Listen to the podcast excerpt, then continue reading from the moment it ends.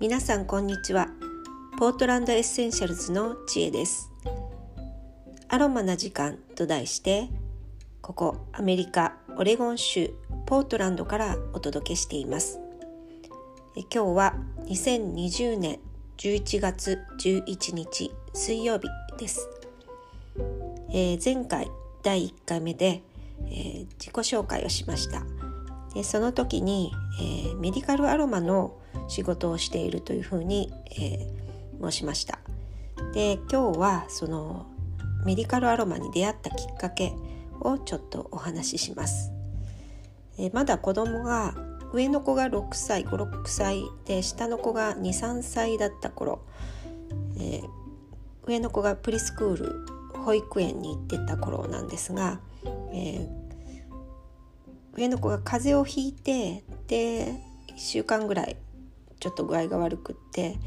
で眠れない日が続いたりとかしてでその後すぐまた下の子が風邪をひいてで下の子の方が鼻がぐずぐずあの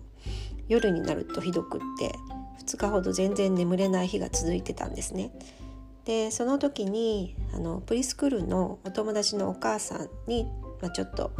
こんな感じで2日ぐらい眠れてないのっていう話をしていたらあのそのお母さんがその日にわざわざ私の家に来てくださって「あの知恵これちょっと使ってみて」って小さな飴玉のようなあの粒とで小瓶を持ってきたんですね。で飴玉のような粒はあのレメディ彼女が興味があったのがその頃あのホメオパシーっていう自然療法代替療法なんですけどそれに興味があったみたいで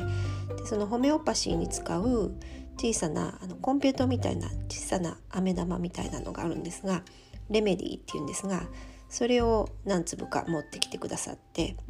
でそれとともに、えー、オイルの入った小瓶を持ってきてくれました。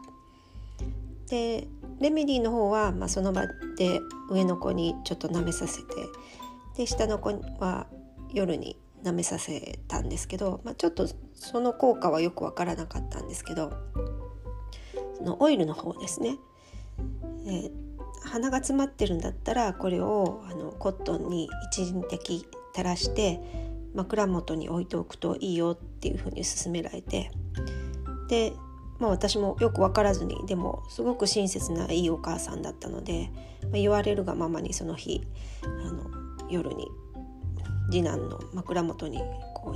う2手ぐらい2滴ぐらいコットンに垂らして置いてみたんですね。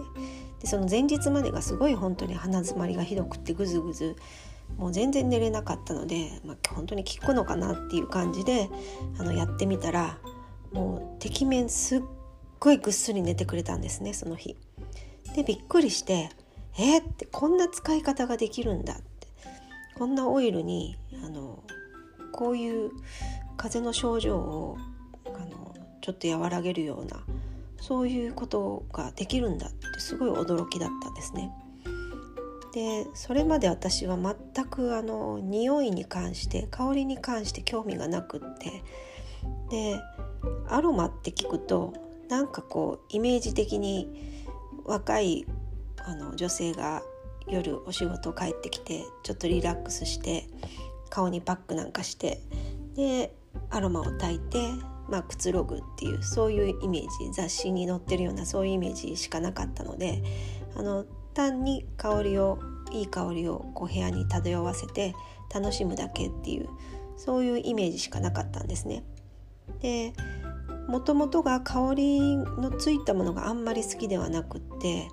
どちらかというと無香料のものを選ぶ傾向にあったので本当に興味がなかったんですね。でそのことがあってあの香りがこういう作用をするんだっていう驚きででちょっとそれから興味を持ち始めてあのいろいろ調べるようになったっていうのがまず最初のきっかけです。あのですから香りから興味ががあったのではなくてあのその香りが持つ効果効能にすごく興味を持ってメディカルアロマの世界に入っていったっていうのが、えー、最初の出会いです。えー、アメリカはですねあの医療費がとてもあの高くってであの子供のこう風邪とかで病院にかかるのにわざわざこうアポがいるんですけどそのアポもその日に見てもらいたいのにあの簡単にアポが取れなくって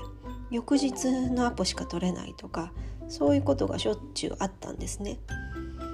でなのであのちょっとした風邪ぐらいとかちょっとした不調ぐらいはもう自分で治さないといけない。自分で何とか対処しないとあのやっていけないなっていうあの現実があってでこのメディカルアロマに出会ってそういうことがこう簡単に対処できるようになってきたのでそこからあの興味が広がって、まあ、興味が深くなって本格的に勉強し始めたっていうのがあのメディカルアロマの世界に入っていった経緯です。えー、ちょっと意外と長くなりましたのでこの辺であの終わりたいと思います。またあのまだまだ続きはあるので、えー、またこの続きは次回にお話ししたいと思います。ではまた。